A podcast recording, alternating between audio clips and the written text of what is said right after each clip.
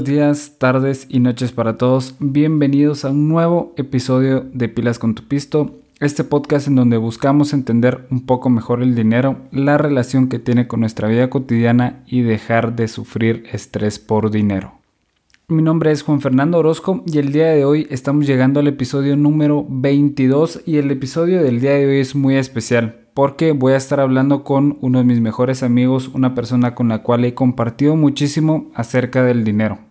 La realidad es que no busca hacer un, episodio en donde tratemos de explicar algo tan específico, sino simplemente tratar de ver cuál es la perspectiva que otras personas tienen acerca del dinero, qué relación han tenido a lo largo de su vida y cómo es que los puede afectar, cómo es que los ha afectado y cómo piensan que los va a afectar en algún momento. Creo que esta va a ser una de las nuevas facetas que vamos a estar viendo en el podcast. Me gusta mucho hablar con otras personas, por lo cual voy a tratar de incluir a mis amigos. Ya está planeada la próxima entrevista y voy a seguir buscando otras personas que quieran participar, que quieran hablar, que quieran platicar un rato en este espacio. Por lo que, sin nada más, los dejo con la entrevista que tuvimos con Ricardo. Y ya estamos aquí con Ricardo. Primero que todo, le quería agradecer mucho a Ricardo por haberse tomado el tiempo de puedes participar con nosotros en este, en este podcast sabiendo que pues ahí tiene un montón de otras cosas que hacer.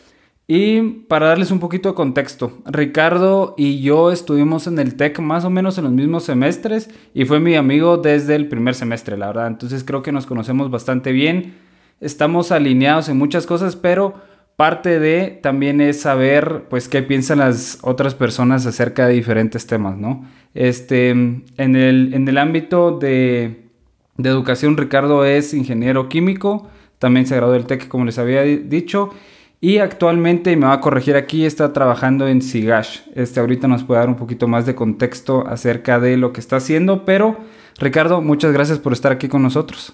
Hola, hola Juan, sí, pues muchas gracias a ti por la invitación y por, y por abrirnos este espacio eh, que ya te habíamos pedido hace tiempo.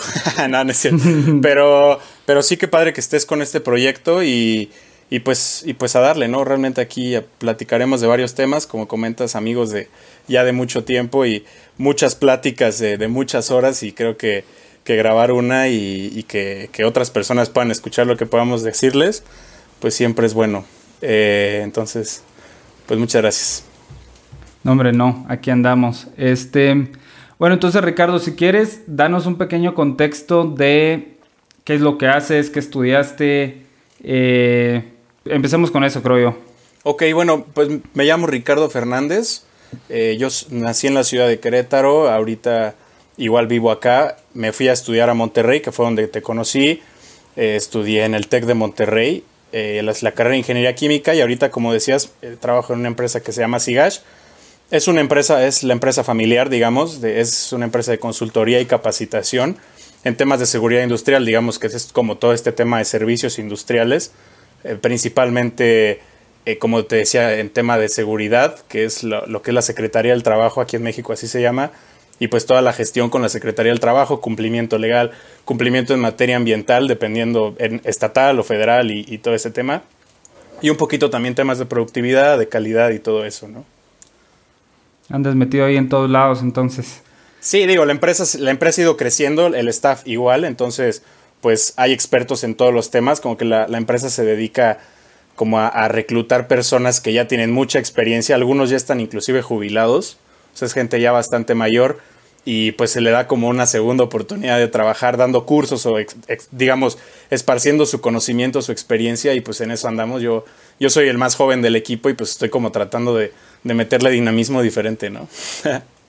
yo creo que sí, sí, o sea, siempre es necesario tener ahí un poquito de, de diferencia. Yo creo que también tener a personas que son un poquito más grandes ayuda un montón, aporta a tener ahí conocimiento de, de diferentes ámbitos. Pero bueno, empecemos ya con las preguntas en, un poquito más del tema financiero. Y la verdad, la, intención, como ya había mencionado, es que esto sea una plática. O sea, no, no es nunca la intención de que a lo mejor sea como han sido los podcasts anteriores, o sea, que, que es algo muy técnico, algo de lo que se van a llevar, sino que creo yo es más dar una visión de lo que otras personas piensan o han crecido con. ¿Por qué? Porque pues en el ámbito financiero, pues yo me gradué de financiero, entonces como que es bien sencillo para mí agarrar todos los, los diferentes, a lo mejor y no sencillo, pero ya estoy acostumbrado a eh, estar en contacto con estos diferentes términos, con eh, técnicas y todo eso. Entonces, lo que creo yo que es importante, y, esta es la pregunta, Ricardo, es, el dinero siempre ha estado alrededor de nosotros. Y, aquí la pregunta es, ¿en, ¿en, qué momento de tu vida te diste cuenta tú que el dinero era un factor que jugaba un rol importante? Ok, bueno, es, es difícil, ¿no? Creo que desde chiquito, como que cuando te enseñan que si ahorras 20 pesos, bueno, aquí en México, no sé si hablo de pesos o quetzales o dólares, no sé qué, sea más conveniente, pero bueno, más o menos la conversión de, al día de hoy es 20 pesos son un dólar, más o menos. Ese sería como. Correcto, correcto. Entonces, digamos, antes a mí me daban mi, lo que se llama en el mundo mesada, aquí le dicen domingo, ¿no? Que es todos los domingos te dan una.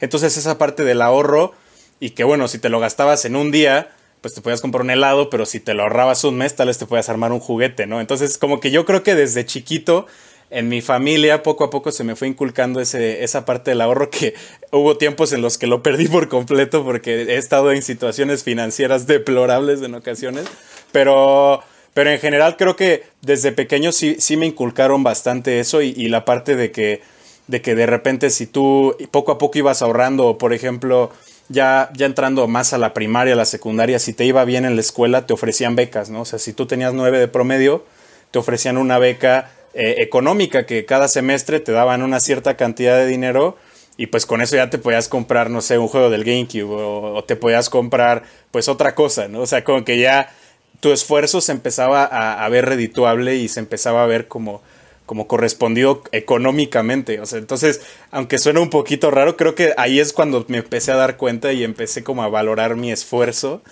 Creo que hay, hay gente que no lo valora hasta que empieza a trabajar o hay gente que ni siquiera cuando ya está trabajando lo ve como fruto de su esfuerzo. nunca. o sea, hay personas que ni siquiera cuando ya están trabajando, pero realmente yo sí, creo que sí me ayudó bastante eso a, valorar mi trabajo y a valorar mi esfuerzo y que, o sea, no ver el dinero como un fin, sino como un medio para, para vivir mejor y para, como para estar bien. Entonces, si tú te esfuerzas, pues lo que quieres es estar bien y si eso significa tener dinero, bueno, pues vendrá, ¿no? Sí, sí, totalmente. Y yo creo que ahí tocaste un tema bien importante, que creo que en Guatemala a lo mejor no está tan inculcado y es este, y a, lo mejor y sí, pero depende mucho de en dónde. Pero el tema de la beca, o sea, creo que las, las personas no se dan cuenta del beneficio que te puede traer y, y, ahí es donde también empieza a jugar otro tema, ¿no? O sea, dejar de ver tus finanzas como tuyas, sino como todo el rol de la familia, porque digamos, si yo tengo una beca, pues le da oportunidad que a mis hermanos tengan otro tipo de, opciones o que mis papás tengan otro tipo de opciones. Entonces, creo que sí, este tema de la beca es bien interesante, o sea, empieza a jugar un rol que te puede ayudar mucho. O sea, eh, yo, no sé si saben ustedes, pero yo sí me fui becado al TEC. Según yo, ¿tú también en algún momento tuviste o no? Sí, sí, yo estuve becado, pero me refería desde antes. Ya en la primaria, secundaria, acá en México existen lo que son las cajas de ahorro. No sé si, si, si en Guatemala existe un concepto similar. Simplemente son como como asociaciones que son como empresas, no tanto como bancos, sino que tienen cajas más chicas, según entiendo, y, tienen créditos personales y créditos de apoyo y demás, y ellos ofrecen este tipo de becas, ¿no? Como para, no sé si sea como la parte, ah, ya te entendí, la parte social responsable. Entonces, tú llevabas, o sea, tú tenías una cuenta de ahorro ahí y le metías una cierta cantidad anual y digamos, si lo ves ahorita podría ser inclusive como una inversión, ¿no? Porque seguramente era como el, el, porcentaje de retorno con lo que te pedían que tuvieras ahí, pero lo manejaban como una beca. Entonces tú, si, si tenías nueve de promedio, llevabas tu boleta y te daban dinero, ¿no? O sea, te daban de que, no sé, hablando de, algo, te daban por semestre 150, 200 dólares por semestre, que bueno, para un niño era bastante dinero, o sea, realmente sí era... Bastante, bastante. Sí era, o sea, sí, yo, yo, para mí era como, va a llegar mi beca de que voy a planear qué voy a comprar, ¿no? O sea, e, era, era, era bueno, digo, ya si lo piensas, no era ni la colegiatura de un mes, pero... pero Pero sí, para a mí como niño, pues sí era importante. Y ya, claro, ya llegando a la prepa o a la universidad, donde ya te ofrecen una beca que representa más o menos, que será como unos 20 mil, 30 mil dólares, no sé, o sea, que es bastante dinero, o sea, realmente ahí es, es una muy buena cantidad de dinero que ahí ya, como bien comentas, se convierte ya en un tema de apoyo a la familia o de, inclusive en el TEC se maneja como un apoyo social, ¿no? Porque dicen como que hay una tipo de beca que es una beca crédito en la que te dan a ti te dan el, o sea, no te lo cobran, pero te lo cobran saliendo cuando ya eres profesionista y en teoría deberías pagarlo fácilmente, ¿no? Y, lo, que, y lo que te dicen es que con eso le vas a pagar la beca a alguien que esté ahorita en la escuela, ¿no? O sea, ese es como el, como el, el moto que tienen ahí y un poquito romántico, pero, pero pues también hasta cierto punto real, ¿no? Entonces, porque realmente las tasas de interés que manejan ahí son bastante bajas y si de repente te está yendo muy bien, pues lo puedes liquidar y no tiene no te cobran de más, ni tienes así como que moratorios, ni ningún tipo. Entonces, realmente sí lo veo como medio apoyo. Igual, bueno, al final pues es negocio y entendemos que el tech pues tiene que ganar cada vez más. Sí, sí, sí, sí. O sea, y, se me hace bien interesante porque, digamos, aquí no se llaman cajas de ahorro. O sea, de entrada 100% seguro que no. Yo creo que lo más cercano es, el, es como una cooperativa en donde como que diferentes personas van y ponen su dinero y si en algún momento yo necesito préstamo, pues es como un préstamo, un pequeño préstamo de todos hacia esa persona. Se ve más como en el interior del país, pero el, como la figura se entiende, creo yo, o sea, y es, y es algo que vale la pena, o sea, yo no, yo, yo, no lo había visto como beca, o sea, como que un retorno de inversión, pero sí, o sea, hace todo el sentido y cuando uno es pequeño, la verdad es que si es bien importante o, se hace ilusión uno de, tener ese dinero. Y creo yo que nos dice sobre eh, cómo estamos acostumbrados a tener en algún momento como un premio por el ahorro. Y creo yo que no es una mala forma de hacerlo. O sea, si en algún momento se motiva a las personas a que ahorren, pues vale la pena, creo yo. Sí, al final, al final esas cajas, eh, hablando de niños, las cuentas para menores definitivamente son para fomentar el ahorro.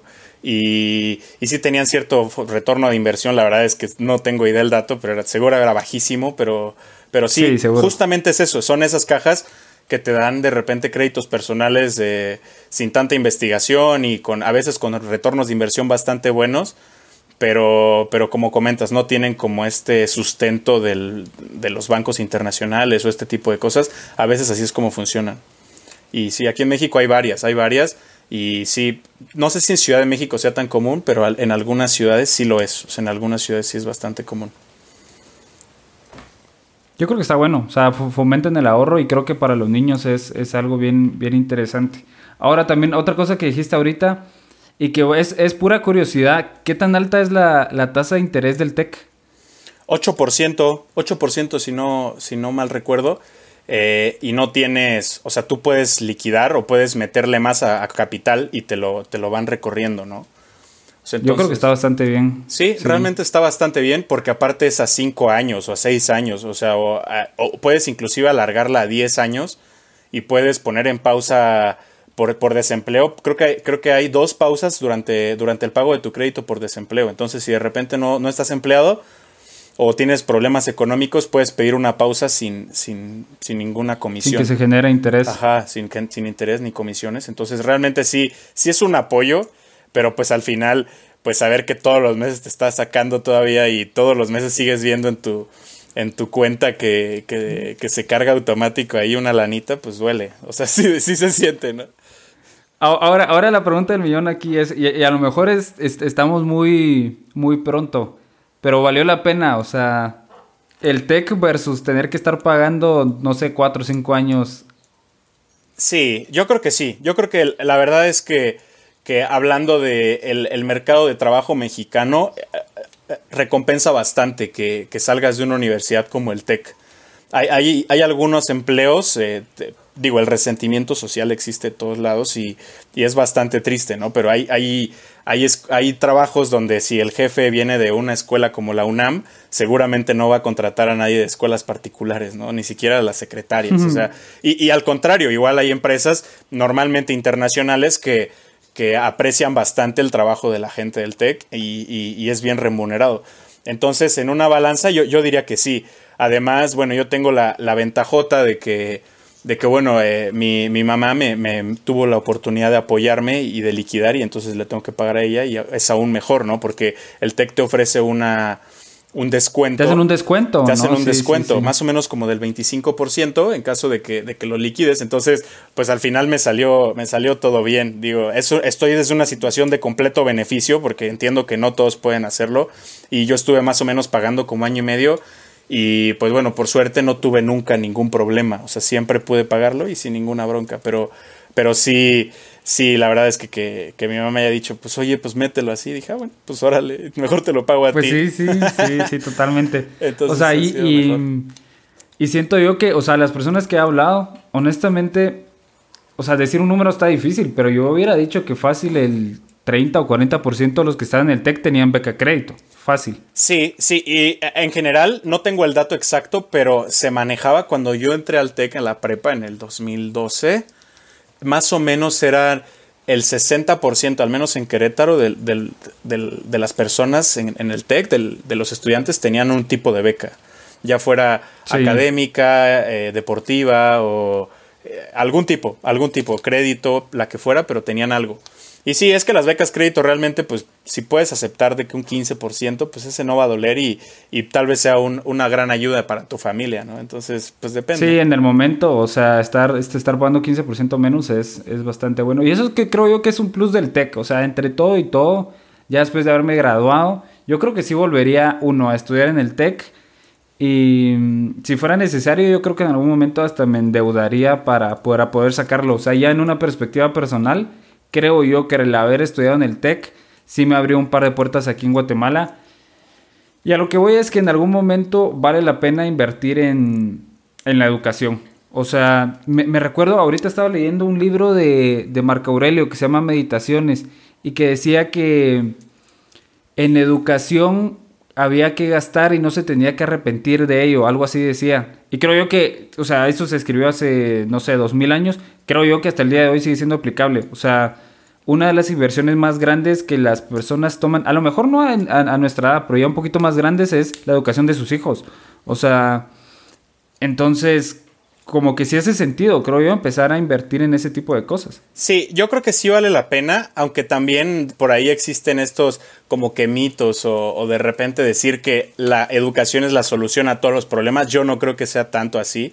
O sea, creo que hay muchas cosas antes de, de la educación hablando en el en la, en la pirámide de Maslow, ¿no? Y, o sea, porque lo, digo, por ejemplo, ahorita con el tema del electoral en México y obviamente se habla mucho todo el tiempo, siempre se habla de política en México y eso a mí no me gusta nada porque siempre se habla por hablar y, y, se dice mucho que la educación es la solución y yo para mí no es la solución, o sea, porque hay gente que se está muriendo de hambre, o sea, no, no, no le vas a dar de, o sea, no te va a entender nada, o sea, simplemente si yo te digo a ti, vete, vete a, estudiar sin desayunar todos los días. O sea, no, está jodido. O sea, no, o sea, está, está, creo que antes de poder aprender cómo ser un ingeniero tienes que comer, ¿no? O sea, tienes que comer y tienes que dormir bien y si tienes frío no vas a dormir bien, ¿sabes? O sea, como que creo que creo que por ahí sí hay hay un gran porcentaje de la población que debe invertir mucho en la educación, pero yo creo que sí hay necesidades básicas que se tienen que atender en muchos casos. No, sin duda, sin duda. O sea, hay, hay, hay muchísimas cosas que, como, como lo dijiste, si no las tenemos antes va a ser imposible poder eh, estudiar, o sea, y, aprender y al final poder aplicar esos conocimientos que en algún momento aprendimos. Ahora bien, ya pensando en, en, nuestra, en nuestra experiencia ahí siendo foráneos los dos, viviendo en Monterrey, ¿qué, ¿Qué importancia le, pondrías al, momento de manejar bien el dinero? Yo no sé si fue tu primera experiencia de aquí está tu dinero, tú manéjalo o, ya habías tenido antes. Pues mira, o sea, ya había tenido, o sea, siempre me dieron al mes. O sea, a mí desde que, en cuanto saqué mi tarjeta, para, al tener una empresa familiar, para mí era mucho más fácil, pues, depositarme en la tarjeta y así llevar todo el control de, inclusive como, como si fuera parte de la empresa, ¿no? O sea, como que no tanto en la nómina, pero sí era porque ni siquiera tenía 16 años, pero como que para sus cuentas era más sencillo todo. Entonces yo desde siempre tuve, tuve una tarjeta y a mí me depositaban, pero bueno, al final no tenía que administrar nada, porque era, era mi dinero pues para ir al cine o era mi dinero para, para comprar de comer cuando me quedaba a entrenar, ¿no? O sea, cosas así que realmente no eran administrar porque si me quedaba sin dinero, pues tenía todas las necesidades. Yo creo que sí, cuando, cuando, cuando llego a Monterrey sí fue mi primera experiencia 100% de administrarme y que si no iba a ser una llamada, o había de dos, o, te, o sea, te daba el orgullo y, y, comías atún una semana o hacías la llamada incómoda, ¿no? Que puedo, puedo presumir que no lo hice ni una vez. O sea, sí, tal vez a, mi hermana sí le llegué a pedir alguna vez de que, oye, tienes 200 pesos, pero, pero así a, hacer la llamada incómoda, nunca, nunca. sí, sí, o sea, este... A, ver, ¿y qué fue lo que más te costó? O sea, nomás llegaste. Porque, eh, con, un poquito más de contexto. Yo no sé si te daban semanal o mensual. Era, era quincenal y a veces mensual, dependía. O sea, me, me, decía como, no, pues una vez te lo voy a dar todo porque ahorita me cayó algo. había veces que me decía como, no, pues cada, cada 15 días te toca, te toca tanto, ¿no? Y... o sea, no eran periodos así tan largos. No, no, en general no eran periodos tan largos, eran quincenales, regularmente. Este. ¿Y qué fue lo que más me costó al principio? Bueno, pues administrarme 100%, ¿no? O sea, creo que de repente de repente pues tienes bastante dinero que nunca habías tenido antes, pero no, no dimensionas que va, tiene que durar bastante tiempo también, ¿no?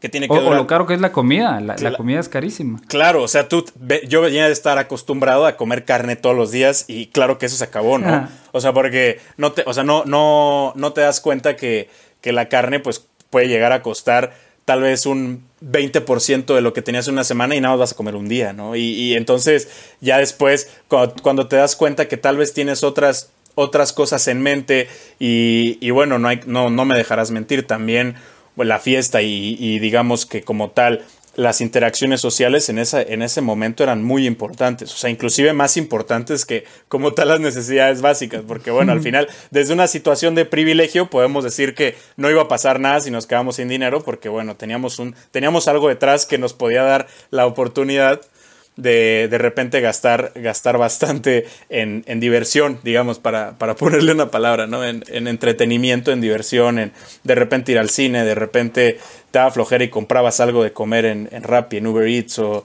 simplemente pues te comprabas unas cervezas el viernes y pues iba haciendo noche y comprabas otras y ya no, y de, repente te dabas cuenta y en tu cartera al día siguiente tenías 25 dólares menos, ¿no? O sea, y decías, ouch, o sea, e, es mucho, es mucho porque la siguiente semana ya tengo menos dinero para, para, para, pues, para, vivir, para vivir y para, y de repente si salía alguna cosa, pues ibas a tener que decir que no, ibas a tener que pasar y pues era por ese, ese impulso que de repente te puede llegar a ganar, ¿no? Sin duda, sin duda. Yo, yo creo que sí es una situación bien especial en el sentido en el que nunca antes habíamos tenido contacto. Yo igual que tú, o sea, no había tenido contacto con no sé, o sea, el dinero de un mes, por así decirlo.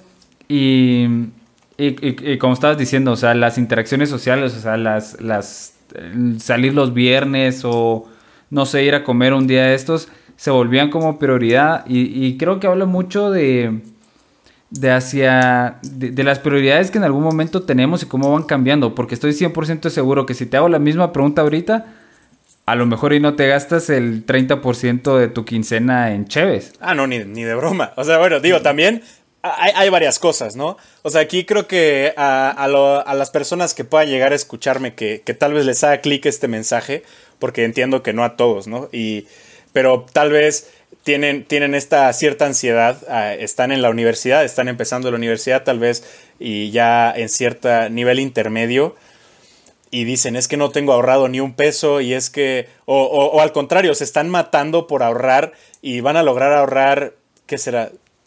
500 dólares en un año, 600 dólares en un año. A lo mejor, a lo mejor. Tal vez un poquito más si, si, si les dan bastante dinero o si se amarran muchísimo, ¿no? O sea, si de plano no hace nada, si, si de plano...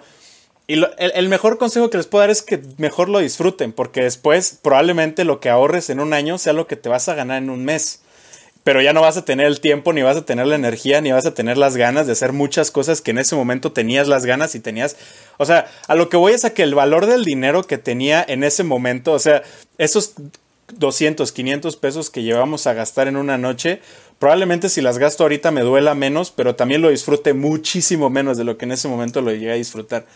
O sea, Totalmente. en ese momento, sí, si de repente tú en, en, en seis meses podías ahorrar tres mil pesos y con eso comprarte un vuelo para irte a la playa con tus amigos, o sea, no lo pienses dos veces. O sea, no digas, es que lo puedo ahorrar para mi futuro. No es cierto. O sea, entiendo que hay gente que sí, obviamente, y, y respetable, ¿no?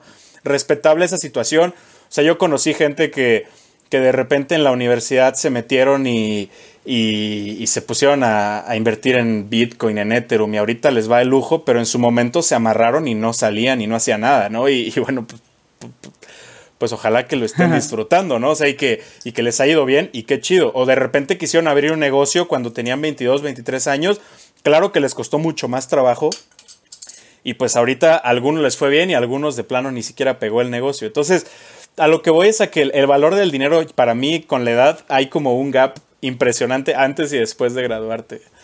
sí, totalmente. Yo creo que la, moraleja aquí es todo a su tiempo, ¿no? O sea, cuando estábamos en la universidad era, e, era bien difícil porque había que administrarlo. Pero en algún momento también hay que reconocer el hecho de que ya no vamos a regresar a estar en esa situación única de probablemente, y aquí sí hablando 100% desde el privilegio, te estén pagando la universidad, te estén dando dinero para que tú lo administres, es, es casi imposible que se vuelva a dar esa situación y no es tampoco para incitar aquí a nadie a que vaya y despilfarre el dinero, pero sí reconocer, y, creo que es lo que se puede aplicar a los diferentes momentos, reconocer que hay un momento para, para cada cosa, este, en ese momento era, era realmente disfrutar la situación en la que estábamos y de no, no en un mal sentido, sino también darse cuenta que, y, y eso es 100% cierto, o sea, probablemente lo que yo hubiera ahorrado en los cuatro años de carrera es lo que voy a ganar en dos meses. Este, y como que pierde mucho la sensibilidad uno del dinero. Y no sé si, si, si, en, si en el futuro va a ser igual, porque a lo mejor estamos cayendo ahí en una paradoja algo, algo rara. Claro. De, ¿Para qué ahorrar ahorita si en cinco años lo que ahorra ahorita va a parecer lo que me gano en un mes? Es que, es, es que por ahí va la cosa. Y, y realmente siempre, o sea, como que siempre tienes que encontrar ese equilibrio, ¿no?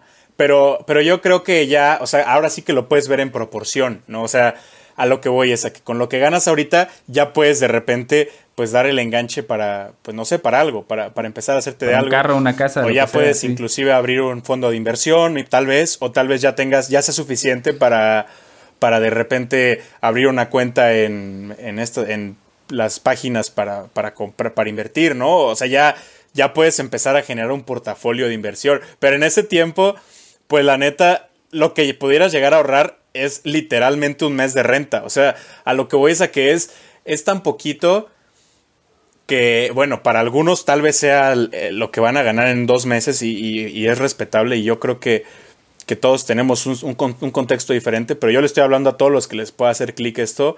Yo creo que no vale la pena en, en ese momento quebrarte la cabeza por el futuro ni decir es que tengo que ahorrar para cuando salga yo lo llegué a pensar, por suerte no lo llegué a aplicar, porque salí y estaba en blancos, pero, pero sí llegué a pensar de que, fuck, o sea, qué tal que, que, que salgo y, y, de repente no, agarro chamba y, voy a buscar y, tengo que tener al menos unos meses de renta ahorrados.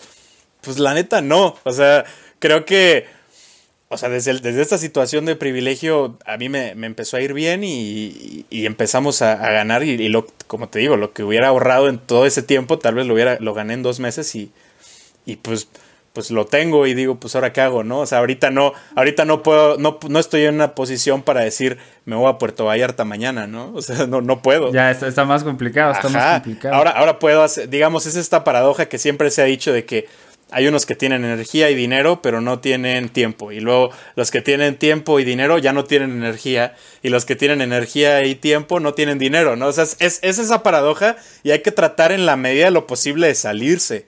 Y, como, como puedas, de repente aprovechar tus, tus momentos y entenderlos y, tratar de vivirlos de la mejor manera. O sea, yo creo que ese es como el, el, mejor, el mejor consejo.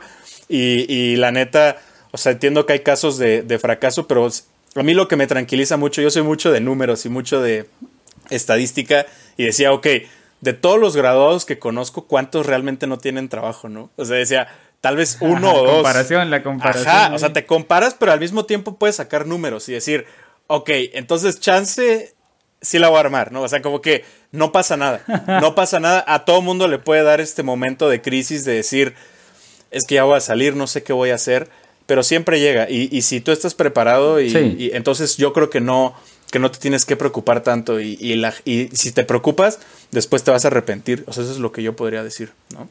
Sí, sí, totalmente. Yo creo que hay un, es, es, es un momento de, de, de, aprovechar, honestamente. O sea, es la paradoja del tiempo, dinero y la energía es 100% real. O sea, ahorita me darían muchísimas ganas de, no sé, irme un fin de semana a, a Vallarta, a Cancún, a Acapulco, a donde fuera, hasta a un pueblito mágico, no sé, Real de 14. Y, y uno, pues ya no estoy en la situación de poder irme tan sencillo. Y dos, pues después de una semana durísima de trabajo, el viernes lo único que quieres hacer es pedir una pizza, poner una película y quedarte a dormir, honestamente. Y va a sonar bien viejo y a lo mejor las personas que estén escuchando que me conocen van a decir no puede ser que tengan 24 años los dos y estén pensando así, porque hasta vergüenza les va a dar, pero creo que son cosas diferentes, o sea, hay, hay, hay momentos de, de todo, pero, pero creo que sí, el, el, el consejo es aprovechar en donde estamos porque eh, primero el tiempo se va volando. O sea, yo me ponía a pensar con Ricardo ya cuando estábamos este, graduados y creo que nos juntamos ya un par de veces nada más. Decíamos, ¿en qué momento se nos fueron cuatro años? Y, no es que hayan sido cuatro años mal aprovechados, pero sí fue un tema de el tiempo se va volando. Y ahorita los dos estamos en una situación bien diferente a la que estábamos hace cuatro años, pero pues las circunstancias también son diferentes, o sea, ya no podemos hacer lo mismo. Sí, 100%, y te digo, o sea, creo que creo que ese no poder hacer lo mismo es lo que lo que lo que te digo, ¿no? En ese momento podíamos en un martes de decidir que el miércoles no, no se elaboraba, ¿no? o podíamos decidir, había, había, podíamos había decidir que el miércoles que, o sea, o podíamos simplemente decir como en ese momento tomar decisiones muy sencillas, ¿no? Porque todo dependía de nosotros. Y, y, bueno, sería utópico que siempre todo dependiera de nosotros, pero sabemos que normalmente no sucede así, ¿no? Y, y creo que. no. Y creo que es parte de. Es parte de y, y, es este. Y es bueno. O sea, es bueno simplemente crecer y empezar a tener otro tipo de responsabilidades. Claro, siempre con, con la mirada en que, en que disfrutes lo que hagas, ¿no? Y, de repente, si no, si no lo disfrutas, pues moverte y, y aprovechar siempre. O sea, yo creo que existen muchos como como formas de ver y, y, de repente sabemos que hay como una, un cuadrito en el que nos quieren meter a todos de que tienes que tener trabajo y te tienes que casar a cierta edad. Pero creo que poco a poco se ha ido rompiendo todo eso, pero sigue generando ciertas presiones. Y yo creo que es, es, bien difícil, pero, pero es muy valioso cuando alcanzamos a verlo por afuera. O sea, cuando tú ves tu situación desde afuera y dices, ok, tal vez no tengo trabajo, pero puedo vivir con mis papás y no hay ningún problema. O no tengo trabajo, pero estoy a gusto, eh, puedo, puedo desarrollar otro tipo de habilidad. O sea, como que al final Sí. no te enfrasques en, en simplemente pensar que, que si no estás cumpliendo con el estereotipo estás mal, ¿no? Entonces creo que cada quien tiene su historia y sus tiempos y, y, y lo vas Y aprendiendo. hablando, hablando de presiones, hablando de presiones, que era un tema que quería platicar contigo y que realmente ha estado en mi cabeza desde hace muchísimo tiempo. Realmente no le he hecho un episodio porque quiero agarrar un poquito más de, como diría el TikTok, de contexto. Este, a ver, el, el pensamiento, y, y, y, a lo mejor no sé si en México sea tanto así, pero en Guatemala es, cómprate una casa antier, o un apartamento, o, o algo así. O sea, ¿qué, qué, qué dices tú? ¿Se, ¿Se, hace o no se hace la carnita asada? Fíjate, mira, aquí es, está raro. O sea, yo, en México también existe eso, ¿no? Y, y, y realmente... O sea, yo que tengo... Es una presión, o sea, todo el mundo sí, lo piensa. Sí, y, y, y, realmente se sigue teniendo esta creencia de que, de que es una buena inversión. Y en ca hay casos en los que sí es una buena inversión, ¿no? Pero yo creo que con toda la, todas las tecnologías de la información ya no suena tan buena inversión, al menos para mí, ¿no? O sea, como que, que una, un, tener una plusvalía del 2% cada 10 años, pues como que no suena tan agradable para mí, ¿no? O sea, pero antes era, antes era lo máximo.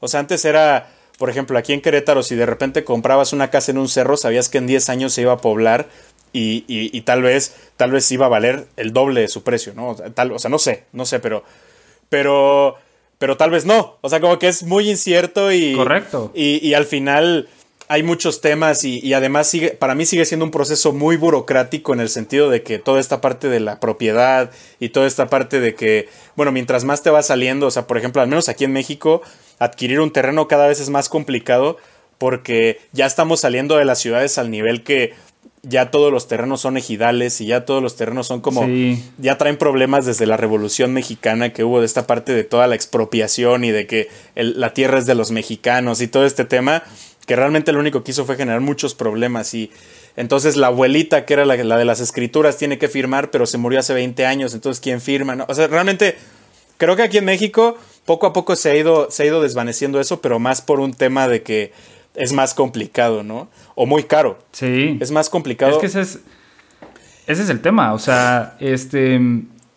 Y, y lo digo porque porque muchas personas en las, con las que yo comparto, sean mexicanas de Guatemala, de, de, donde sean, tenemos grabada esta idea y creo que es por la edad y, a lo mejor el contexto social también, eh, de, de, comprar y cada vez como dices, o sea, se vuelve más complicada por si es un terreno ejidatario o por si en algún momento vale la pena o, o, o en algún momento, porque de hecho lo estaba hablando hoy con Pili, hoy, en, cuando iba manejando porque fue a su casa y mm, le decía, a mí me daría como cosa estar tirando tanto dinero en renta, porque la verdad es que no se está construyendo hacia algo, no es una inversión, es un gasto, ¿no?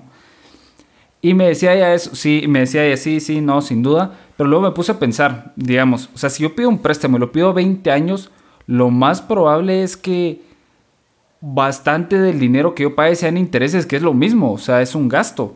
Entonces, se vuelve compleja la decisión. Y nada más quería saber más o menos qué pensabas tú. O sea, si, si, si conviene o no conviene. O sea, obviamente hay, hay, hay diferencias y, y, de todo, pero pues en, en, términos generales. Sí, mira, o sea, yo, yo creo que podría convenir, pero debes estar en una situación de bastante privilegio. A lo que voy es a que yo no me endeudaría hasta el cuello, eh, eh, diciendo así como una...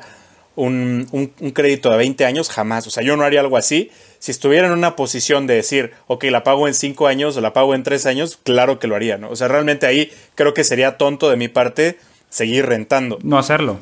Sí. Correcto. Pero si estoy en una posición en la que tengo que endeudarme y debo estar...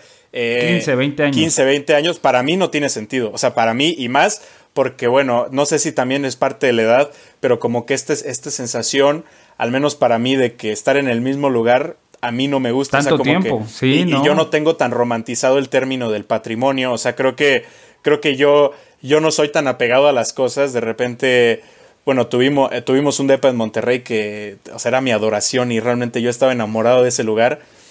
Pero... En Airbnb, ya está en Airbnb. Sí, sí, sí, hace poco, hace poco lo vimos que ya, que ya lo están publicando en Airbnb. Y, o sea, es raro, pero al final no soy tan apegado a las cosas. O sea, creo que, que sin ningún problema yo podría rentar si tuviera un sueldo que, o sea, poniéndolo en, en, un porcentaje, yo creo que al final sabemos que la vivienda es de lo más importante, pero yo creo que si tú tienes la oportunidad de, rentar en un lugar cómodo, en un lugar tranquilo, a comparación de pagar una casa que una de dos o te endeudas 25 años para vivir relativamente cerca o te vas lejísimos, para mí no tiene tanto sentido porque al final al final es tu tiempo y, y, creo que hay otras cosas que hay que valorizar más allá del dinero, ¿no? O sea, porque creo que ahí también entran en juego si de repente vives pensando en otro país, como por ejemplo podría ser Estados Unidos, para rentar una casa, pues tiene que ser en un suburbio y te vas a hacer 45 minutos o tal vez una hora de transporte desde tu casa al lugar donde vas a trabajar y tal vez si tú, tú pudieras tener la oportunidad de pagar el, no sé, el 15, 20% de tu sueldo en un departamento dentro de la ciudad y vivir más cerca de todo lo que, lo que te importa, pues para mí tiene mucho más porque el tiempo y, y la comodidad pues para mí es invaluable. O sea, yo creo que ahí más allá de la casa pues yo, yo lo veo así, ¿no? O sea, yo lo veo así y, y, creo que también va un poquito de la mano con la manera en la que yo pienso hablando de dinero. O sea, yo creo que el dinero, como ya te había dicho hace rato, es como una consecuencia y es eh, al final no es el fin, sino es un medio. Entonces, al final siempre va siempre va a haber mientras tú hagas las cosas bien. Entonces, a mí esa parte no me no me quita el sueño. Creo que mucho de lo que digamos, de, de, esta construcción de que tengas una casa es pensando que te va a ir mal y que tengas al menos donde caerte muerto, ¿no? Entonces, correcto, entonces, correcto, entonces sí. para mí, para mí este, este, esta cosa de no, o sea, a mí no me da miedo no tener donde caerme muerto porque yo quiero pensar que siempre me va a ir bien, ¿no? Entonces, al final esa, sí. esa parte de, no, no sé si sea positivismo o simplemente es, es mi manera de, como de afrontar el mundo, pero creo que me, hasta el momento me ha traído buenos resultados. Y, y, bueno, por suerte nunca me ha faltado nada. Entonces, creo que, que si tienes, pues lo gastes y ya, y, no, y no tienes que pensar en, en, la peor, en el, en el worst case scenario, como dice, ¿no? Totalmente. Y, yo creo que, que, que, tiene otro montón de variantes, haz de cuenta. Yo he visto y ahorita está sucediendo con, unos, con unos edificios en Inglaterra que del día, o sea, de un día para otro ya no cumplen con cierto reglamento por, por este, temas de alarmas de incendio y esas cosas, y los apartamentos valen cero. O sea, nadie los quiere comprar, nadie los quiere vender, nadie quiere estar ahí, porque pues no siguen las reglas y ya no puedes vivir y te van a echar y todo un rollo, ¿no? Entonces a mí me da, ¿con qué seguridad vas a ir a comprar algo que te va a costar 20 años de tu vida y que a lo mejor no te dé eh, la plusvalía, viéndolo desde un punto de vista financiero que tú querías y tampoco te dé este respaldo de... Porque mucha gente lo que, lo que ve es algo físico, algo sólido, algo que pueden tocar, porque no están tan acostumbradas a ver un número en una cuenta de banco que, ese sea tu respaldo. Y también parte de lo que le decía hoy a Pili era de mucha gente lo ve como un respaldo, pero ¿cuánto tiempo te vas a tardar en vender una casa? O sea, digamos de que se te atora la carreta, en eh, tus papás les dio una emergencia médica, tienes que vender, ¿cuánto tiempo te vas a tardar en venderla? No la vendes, a menos que la remates y ahí vas a perder toda la plusvalía que tenías, ¿no? O sea, al final, al final creo que es lo que te digo, o sea, yo, para mí no tiene sentido, solamente tendría sentido lógico comprar una casa si no representa una, o sea, ni, o sea, si no representa nada, o sea, si realmente lo puedo hacer porque tengo un dinero ahorrado o porque me llegó de repente un proyecto y, con ese proyecto me alcanza a comprarme un DEPA, me lo compro. Y, ahí sí, o sea, yo creo que ahí tiene mucho más sentido. Y aún así tendría poco sentido porque claro que eso lo podrías invertir en otras cosas. Pero ya hablando de eso, pues ya te quitas el tema de estar lidiando con renteros, te quitas el tema, o sea, al final es comodidad todo. Entonces yo creo que, que no, o sea, no, no tienes para dónde, para dónde voltear. O sea, en todos le puedes encontrar cosas pero, pero, pero para mí eso sería como, como mi línea. Esa es la línea que yo tengo definida. Y también algo que es bien real y que es, es bien cierto. Eh, dos cosas. Una, es de sabios cambiar de opinión. Y dos, jamás vas a tener el mismo pensamiento que un día antes porque si no te estás estancando. Entonces, probablemente lo que estoy diciendo ahorita en 10 años diga este vato de idiota de que, no sabía de lo que estaba hablando. Y, se está quedando grabado. Y, tenga, y tenga yo ya una casa y a 20 años. O sea, quién sabe. O sea, realmente no sé. Pero lo que yo pienso ahorita es que no tendría, no tendría un sentido. Sí, estoy totalmente de acuerdo. Yo creo que yo creo que es una decisión que se tiene que analizar, ver los diferentes proyectos en los cuales se podría invertir. Creo yo que como inversión, bienes raíces no me disgusta, pero con esta, con, con esta idea de, de, de, lo que me den a mí de renta, pagar la hipoteca. O sea, creo que en algún momento ahí se puede hacer algo más allá pero de primas a primeras yo no sé si estoy tan enamorado de la idea de endeudarme 20 años este con el objetivo de tener eh, blocks y ladrillos y cemento y concreto ahí porque creo que le tengo un poquito más de fe a otro tipo de inversiones pero creo que es un poquito de lo que nosotros hemos visto o sea em, hemos tenido acceso a muchísimas otras eh, eh, hay mecanismos de inversión que, que, a lo mejor hace 40, 30, 20 años no, no, existían o no eran tan accesibles. Entonces creo que eso también puede ser parte de... Sí, claro, y, y, yo creo que lo, o sea, lo que es clave es que se puede tocar. O sea, hay mucha gente, o sea, yo todavía conozco gente que, que guarda su dinero en una cajita, ¿no? O sea, que... Que, que no lo quieren dejar en el banco, sí. Sí, o sea, mismo Krista, o sea, mi novia es de nuestra edad, pero ella le incomoda ver que debe algo en la tarjeta, entonces lo paga en cuanto lo gasta, ¿no? Que digo, no, es, o sea, es una, es una práctica más o menos buena porque al final pues nunca se te va a pasar la fecha límite, pero pues está raro porque pues podrías dejarlo y pagar un día antes todo lo que debas y no pasa nada, pero a ella le incomoda, entonces lo paga luego, luego. O sea, creo que, creo que como que hay muchos como que tabús alrededor de todo el mercado de dinero y de todo lo que son los bancos y de, de las finanzas y entonces pues es... Las altas finanzas. Sí, sí, sí, sí, Hay, detrás hay mucha, como que, como que mucho miedo y muchos pensamientos de, de me han robado, me han, este, de repente, ay, es que ellos, ellos nada más lo que quieren es ganar dinero. Y bueno, a cierto punto tienen razón, pero... ¿Es un negocio? Sí, pero... Eh, pero, pero, al final tú puedes aprovechar, ¿sabes? O sea, no, no necesariamente se van a aprovechar de ti. Y no es y no es un ellos ganan yo pierdo. O sea es un es una situación en la que puede ser ellos ganan yo gano. O sea no, no no tiene que ser para nada un, un juego neto o sea de cero sino que pueden pueden ganar ahí. Y ahí, ahí, tocaste un punto interesante también, el tema de las tarjetas de crédito. O sea, yo creo que siempre has tenido, o sea, por lo que yo recuerdo. Sí, pero justo ahorita estoy en una bronca con eso. Ay, muy mal ahí, Ricardo. No, lo, que pasa es que lo que pasa es que tenía el crédito del TEC. Entonces, el crédito del TEC también aparecía en el, en, el buro de crédito y yo no sabía. Entonces, insistí bastante en que me aumentaran mi línea, de tal forma que ya me medio boletinaron a que por algo estoy pidiendo más crédito. Entonces me dieron como mm. seis meses en la banca sin poder pedir nada. Entonces, ese, es mi problema, ¿no? O sea, no pasa nada. Yo no sabía, o sea, cuando me volvieron, me rechazaron una vez, dije, ok, no pasa nada. Esperé tres meses, volví a pedir otra tarjeta, me la volvieron a rechazar. Dije, pues, ¿qué onda? Entonces pedí mi reporte de buro de crédito y salí el crédito del TEC. Entonces ahí dije, ok, tiene sentido. O sea, como un, un, un, cuate de 23 años, 24 años, tiene esta deuda, claramente no le voy a prestar ni un peso, ¿no? Entonces tenía sentido, pero... Obvio, sí tenía bastante sentido, pero yo no lo había visto así. Entonces ahorita ya estoy seis meses en la banca sin poder pedir, sin poder pedir tarjetas ni ningún movimiento crediticio más que mi tarjeta que tengo ahorita que era la de universitario. Perdón, ahí se nos cortó un segundo la comunicación, pero ya regresamos aquí con, con Ricardo y nos estaba contando su historia de las tarjetas de crédito. Sí, ¿en qué, ¿en qué nos quedamos? O bueno, te platicaba que al final, o sea, al final, pues estoy boletinado seis meses, pero, pero pues nada malo, ¿no? O sea, estoy en, mi credit score va subiendo, ahorita ya estoy en, creo que B, entonces ya espero ah, para, para el siguiente mes ya llegar a la A, ¿no? O sea, pero, pero sí hubo un momento en el que creo que estaba en C menos o algo así, o sea, ya estaba de que, pero tenía que ver con que yo no sabía que el crédito del TEC lo tenía que pagar los primeros tres días. Entonces siempre tenía un retraso de, de, 10 días o cosas así, porque yo sabía que tenía el mes para pagar. Pero, pero como que la, fecha límite. Entonces ahí tuve como un. Una, pues, un pequeño desliz. Sí, pero ahorita como ya se liquidó, yo creo que ese problema ya se está, se está limpiando. Se está solucionando. Pero sí, este, yo, yo creo que las tarjetas de crédito son un arma ahí que mucha gente, muchas personas la ven como mala en el sentido en el que te puede destruir la vida, la verdad. O sea, tener una deuda de la tarjeta de crédito te puede arruinar.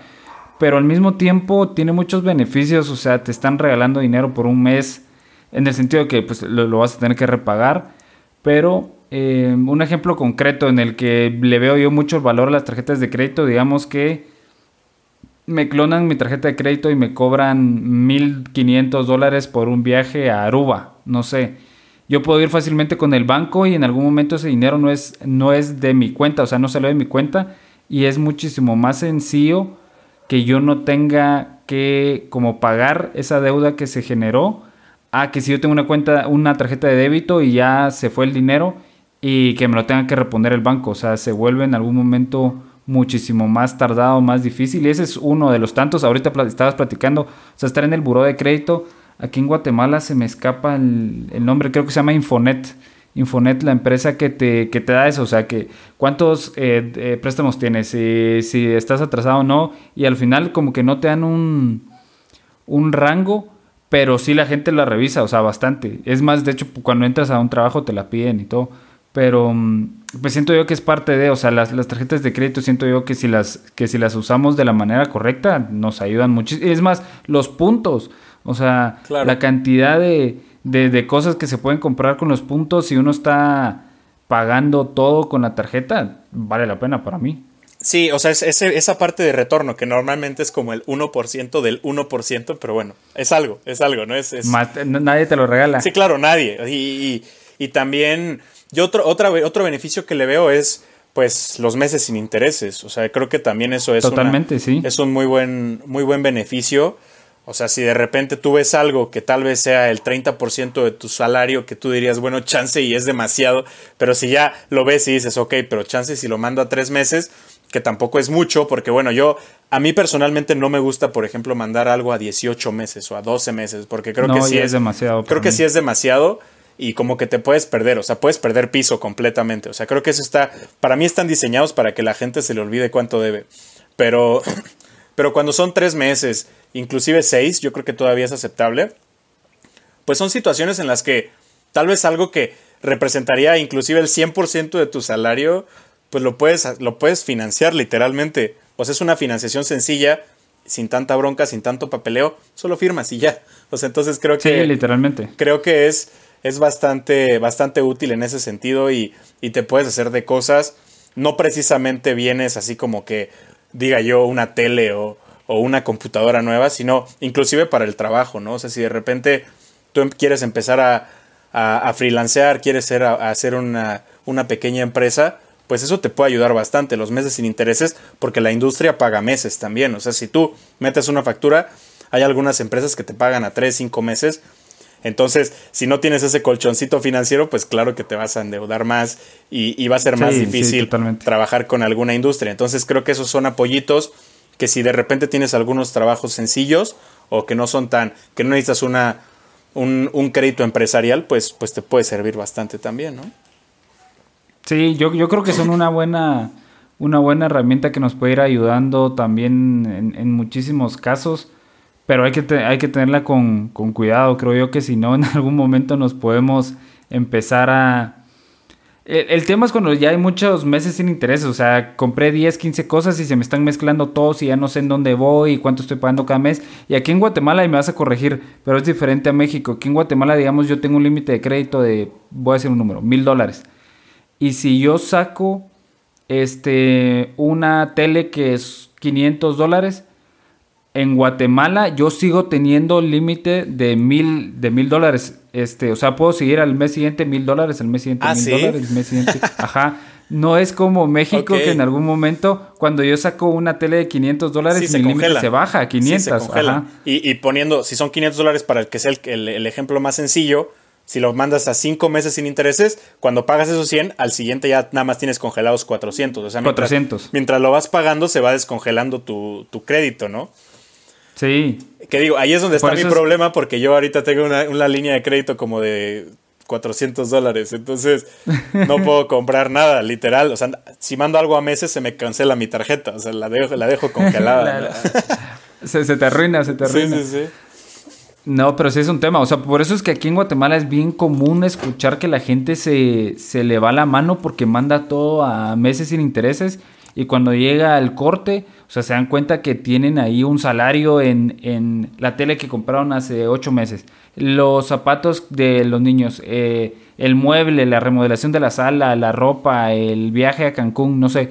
Entonces este, si es un tema y mantener el orden ahí sí se vuelve un poquito más tricky y más que en Guatemala pues no te congelan ese, ese remanente, por así decirlo, de crédito que tenemos. O sea, creo que en algún momento sí también los bancos hacen ahí un poco de usura, dirían unos cuantos, pero pues eh, es negocio y, y, las tarjetas de crédito es lo mejor que pueden tener los bancos, la verdad, tienen tasas altísimas. Sí, sí, creo que ahí también hay otro tema que, juega bastante a favor de los bancos y es pues la desinformación, la verdad. O sea, porque hay gente que no entiende los términos, o sea, que de repente de repente le dicen, este es el, mini, el pago mínimo y dicen, ah, pues para qué pago más, ¿no? Pero no es... Correcto. Pero no significa que sea el, el, pago que tienes que hacer para no generar intereses, ¿no? O sea, como que, como que de repente ahí juegan con las palabras medio tricky, o sea, sí entiendo por qué hay gente que detesta los bancos, pero... Pues sí. Pero, pero bueno, al final yo creo que ahí es donde, donde ganan bastante y al menos en... Bueno, yo creo que en todos los países, no, no dudo que en Estados Unidos o en Alemania también suceda que la gente es no es totalera, o sea que nada más pagan para pagan el mínimo y, creen que con eso están llevándola bien y no se dan cuenta de la cantidad de intereses que les está atorando el banco, ¿no? Y, que en algún momento lo van a tener que pagar, ese es el tema, o sea, que creen que, que, de la nada financiaron todo y están bien felices, en algún momento va a caer el hacha y vas a tener que pagarlo, pues. Sí, es, es eso es duro, es duro y, hay muchísimos casos tristísimos de gente que, que, la pierde, que la pierde por completo, ¿no? Y eso es en todos sí, lados. Sí, sí, sí es un tema bien difícil, la verdad. Este, pero bueno, o sea, creo que es parte de aprender. O sea, que creo que las personas en algún momento aprenden con, esas cosas, pero obviamente muchísimo mejor aprender de la experiencia de alguien más que ser totalmente uno el que va ahí y se endeuda con el banco, no sé, cinco o seis salarios, imposible, o sea. Sí, sí, o sea, creo que, creo que ahí sí es hay que aprender de cabeza ajena, como dicen, ¿no? Ahí sí es... Totalmente, sí. Ahí, ahí no, no hay que aprender con, tus propios zapatos. Creo que en ese caso no aplica. No aplica. A ver, Ricardo, ahora para terminar, te voy a tirar cuatro o cinco temas y pongámosle el límite un minuto para cada uno. A ver qué pensás. Ok. A ver. A ver, a ver. Bueno, empecemos con, con la primera, eh, Bitcoin y las criptomonedas. Ok, creo que, creo que es un tema que, que, es más complejo de lo que parece y la gente que se mete sin saber lo hace todavía más complejo. Entonces le tengo bastante respeto. Eh, yo me he metido muy poco por lo mismo, porque siento que, que, si me meto únicamente voy a ser parte del problema. Entonces no, no, he, querido, no he querido entrar. Conozco, sé cómo funciona y hasta ahí. Difícil, la, la, verdad es que sí, o sea, yo comparto con Ricardo que las personas no se dan cuenta en, en, lo que están invirtiendo por detrás y por eso es que en algún momento hay casos de éxito y casos de, pues perdí el 50% de mi dinero de un día para otro. Sí. A ver, el segundo, el segundo es eh, invertir en bolsa. Lo, lo miramos como algo necesario, creo que así le pondría, ¿es necesario? Bueno, hay, hay muchos, o sea, yo llevé clases igual de finanzas personales. Me faltó una para hacer mi concentración en finanzas, pero, pero creo que sí, sí podría ser necesario, al menos para las nuevas generaciones. Creo que ya tenemos toda la información. Creo que para, para mí sería irresponsable inclusive no, no conocer sobre eso porque, porque es parte del, del entorno en el que nos rodeamos y ya sería como nadar contracorriente entiendo si alguien que es mayor no le, no le quiere entrar, pero nosotros que ya sabemos explorar y que ya sabemos leer y que ya podemos encontrar en internet n cantidad de cosas, creo que sería hasta, hasta irresponsable de nuestra parte no entrar en ese, en ese tema. O sea, yo creo que, que ya que empieces a generar cierta cantidad, que ya que empieces a tener un, un cierto capital y, y ya te empieces a, a, a, pues a crecer financieramente, definitivamente un porcentaje lo debes de tener en un, en un fondo, o en, al menos en, una, en un fondo o, Indexado, o, o si sí. no en, ahí en un portafolio de inversión.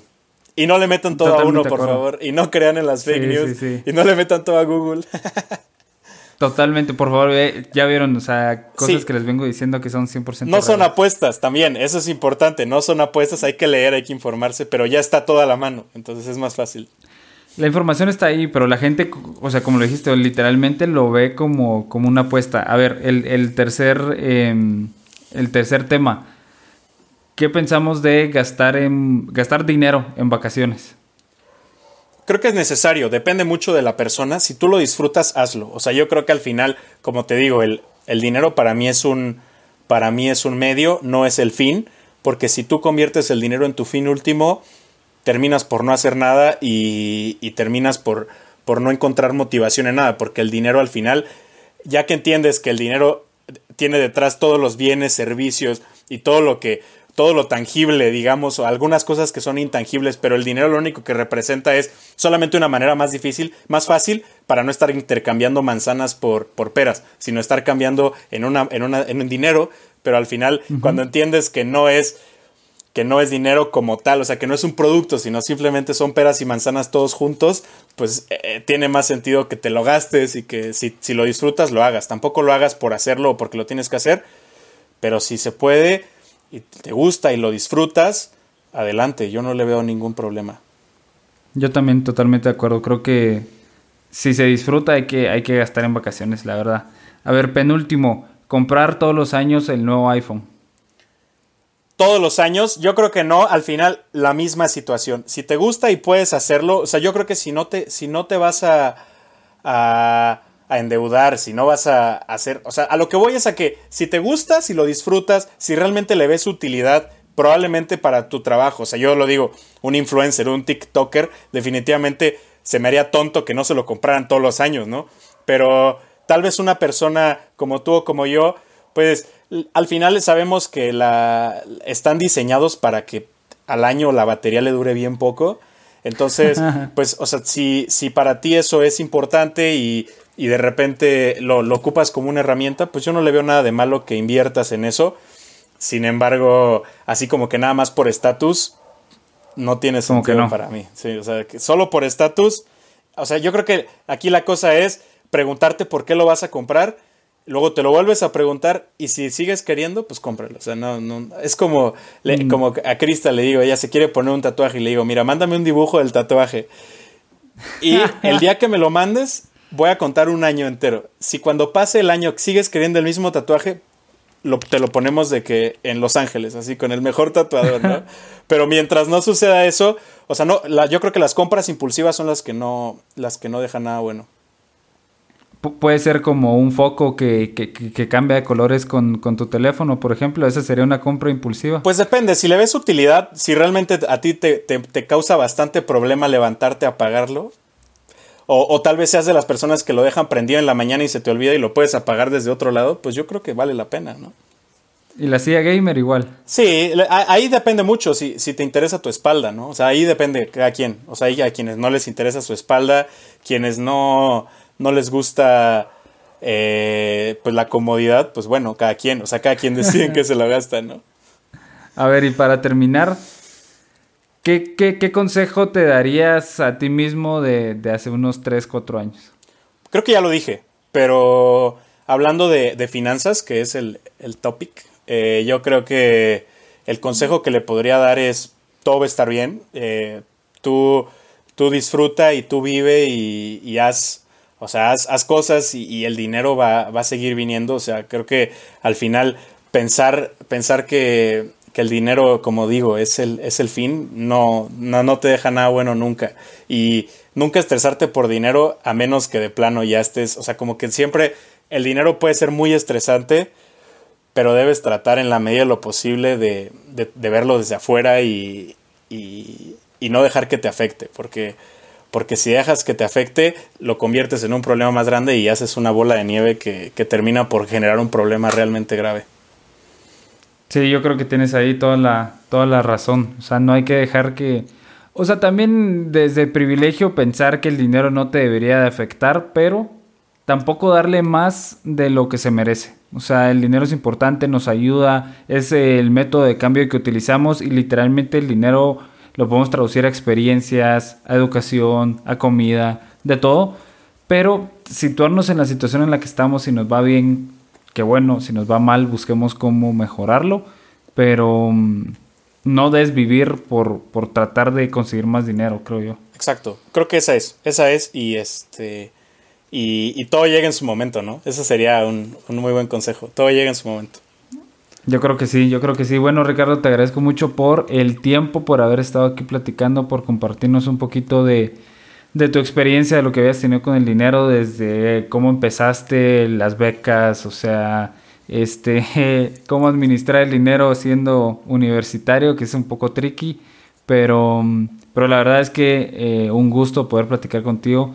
Este, pues como, como dijimos al principio, hemos sido amigos ya desde hace un par de años y pues tenerte aquí es de verdad una, una muy buena experiencia. No, pues muchas gracias Juan y que, y que siga creciendo esto y, y, pues esperemos que la próxima vez ya cada vez vaya creciendo más y que, y que sigan las invitaciones.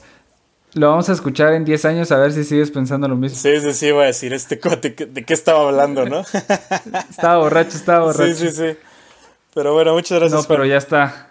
Muchas gracias a ti, Ricardo. Muchísimas gracias por haber escuchado hasta acá. La verdad, si llegaron y escucharon toda la hora, se los agradezco muchísimo. Espero que les haya gustado. Yo creo que fue algo total y completamente diferente a lo que venía haciendo en el podcast. Como lo había dicho con anterioridad, la verdad es que a mí me gusta mucho hablar con las personas. Me disfruté mucho esta plática. Tengo planeado hacer muchas más. Y como siempre, les agradecería si en algún momento me pudieran dar follow en Spotify. Si lo pudieran compartir, sería increíble porque les sirve a otras personas que estén interesadas en los temas que platicamos o que simplemente quieran escuchar una plática de dos personas normales acerca del dinero. También les recuerdo que estoy subiendo videos a TikTok, me pueden seguir como pilas con tu pisto y cualquier duda, comentario que ustedes tengan me la pueden mandar también a pilascontupisto.gmail.com Incluso si en algún momento quieren estar aquí platicando conmigo, pues podemos arreglar algo por ahí. De nuevo, muchísimas gracias por haber escuchado por aquí. Espero que les haya gustado muchísimo.